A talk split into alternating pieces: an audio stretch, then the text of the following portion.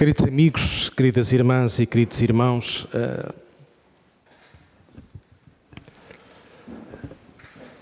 vamos a Maria por Cristo, vamos à Mãe pelo Filho, sabendo que o Filho é igual a nós, é carne da nossa carne, porque foi gerado no seio de Maria. A Maria devemos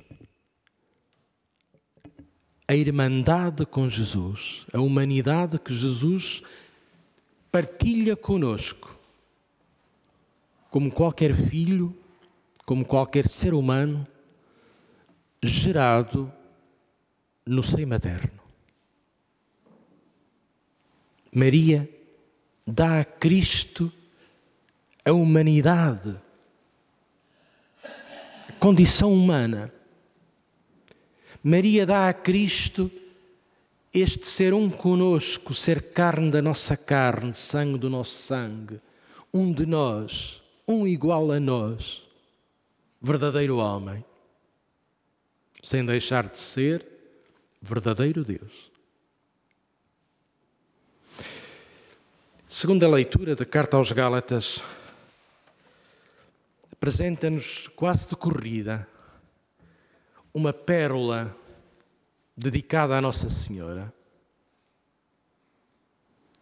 É o primeiro texto no Novo Testamento, de forma indireta, onde Maria aparece, nos anos 53, mais ou menos. Quando chegou a plenitude dos tempos, Deus enviou o seu Filho nascido de uma mulher, sujeito à lei, para resgatar os que estavam sujeitos à lei e nos tornar seus filhos adotivos. Nestas pequenas e rápidas palavras está todo o mistério da fé cristã concentrado. Paulo deixou-nos aqui um património que a Igreja e nós e cada um de nós queremos aprofundar e desenvolver. Deus envia a nós o seu Filho. São João diz que o Verbo se faz carne. São Paulo diz que Deus envia o Filho, nascido de mulher. O Filho eterno do Pai é-nos dado, um filho nasceu para nós, um menino nos foi dado por Maria, nascido de uma mulher. Não se refere o nome, mas indiretamente todos sabemos que esta mulher que gera Cristo no mundo tem um nome: Maria. E todos nós vivemos cumprindo leis, a lei da vida, que também é a lei da morte, a lei das obrigações, os fardos que as circunstâncias nos impõem e que por vezes as sociedades sobrepõem carregam. Aqui são Paulo chama lei. Lei é tudo o que obriga, o que pesa. Mas Cristo vem para nos libertar da lei, para nos tornar livres e filhos, para nos tornar seus filhos adotivos. E envia aos nossos corações o Espírito dele, a força que une ao Pai que clama em nós Abba. E Abba é uma palavra de ternura, quer dizer papá. Nós somos gerados no espírito da ternura de Cristo. No mesmo espírito que gerou Cristo em Maria. E por isso, pelo Espírito Santo, a nossa vida encontra-se com a vida de Cristo E a maternidade de Maria para com Cristo é também para conosco. Ela é nossa mãe. Mãe da Igreja e mãe de cada crente. E por isso continuamente lhe pedimos consolação e lhe pedimos o dom do Filho que nos cura, que nos perdoa, que nos acrescenta vida, que nos liberta dos fardos da lei. E faz de nós o mesmo que Ele é, filhos muito amados com Ele no Pai.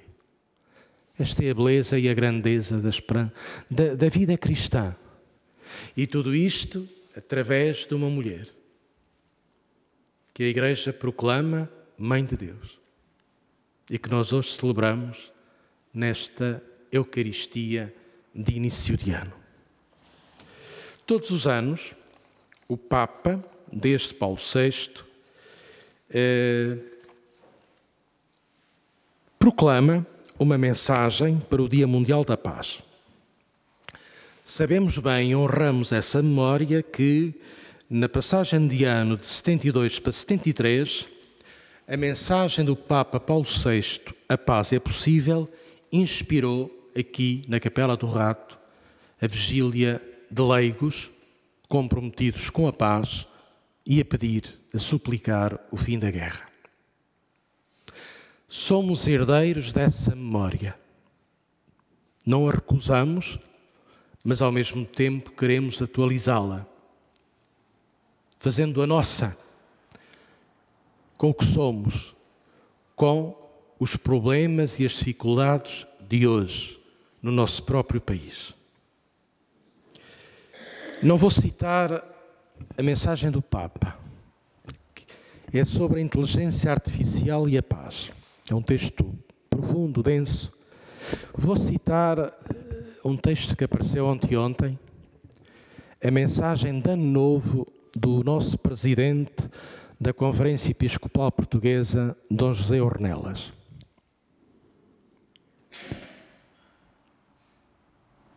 Dizia ele: No ano em que se comemora o vigésimo aniversário da Revolução de 25 de Abril, não podemos esquecer aqueles que estiveram na primeira linha do combate pela democracia. Grande parte deles motivados pela fé e pelo desejo de colaborar num mundo melhor. Recordamos e honramos todos os católicos que lutaram pela democracia e que o Presidente da República reconheceu há um ano com a atribuição a esta comunidade e a todos os católicos que lutaram pela democracia. Mas a democracia é um bem frágil e nunca está adquirida. Cada nova geração, ou em cada tempo histórico, precisamos de renovar a vida democrática, diz-nos Dom José Ornelas. É urgente uma solidariedade nacional e um compromisso claro dos partidos as eleições que se aproximam exigem propostas assertivas e conteúdos programáticos compreensíveis para que se possa, a nível nacional, discutir projetos e apresentar soluções. Só assim os cidadãos podem ser levados a optar pela adesão a projetos concretos e não a votar pela raiva ou pela desilusão, ou pior ainda, não votar. Fim de citação. E comento. As duas tentações a evitar, creio, é o voto eh, pelo medo, pela raiva, pelo protesto, pelo ressentimento e o absentismo não votar. Creio que na nossa consciência de católicos inspirados pela doutrina social da Igreja, há aqui dois limites, dois limites a afastar. Não queremos votar pelo medo, pelo ressentimento, pela raiva. Queremos ter razões positivas, objetivas, para fazer escolhas acertadas de discernimento, ponderação. Para isso, pedimos aos partidos que entram na disputa democrática que apresentem propostas claras na saúde, na educação, na subsistência do Sistema Nacional de, de, de, de, Segurança Social, na imigração e na integração dos imigrantes na sociedade portuguesa. Há situações de crise ou de várias crises que é preciso dar resposta. E pedimos aos partidos, como leigos, como gente empenhada na Igreja, que quer discernir com objetividade, pedimos aos partidos que apresentem propostas claras e que estas próximas eleições ou a campanha possa ser um debate de ideias, não de acusação de pessoas. Um debate digno de elevação, para que a democracia que nos últimos meses sofreu profundas feridas se possa regenerar através da nossa consciência e participação. Fiquei feliz, confesso, com a mensagem do Dom Ornelas, não esperava, não era previsível, é de uma profunda clareza e ao mesmo tempo de uma profunda oportunidade. É, está publicada nos lugares oficiais, na agência Eclésia, e oferece-nos uma boa reflexão sobre a atual sociedade portuguesa nestes 50 anos de vida democrática. Termino desejando a todos vós a bênção que Deus deu a Arão na primeira leitura. Todos nós pedimos a Deus bênção e todos nós precisamos de ser abençoados. Abençoar é reconhecer o bem que cada pessoa já transporta. Por ser pessoa, por viver, por estar numa situação de carência ou favorecida. A ninguém se nega a benção de Deus. O Senhor vos abençoe e vos proteja. O Senhor faça brilhar sobre vós a sua face e vos seja favorável.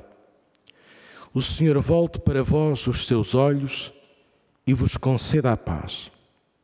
A cada um de nós, à Ucrânia, à Palestina, ao nosso mundo.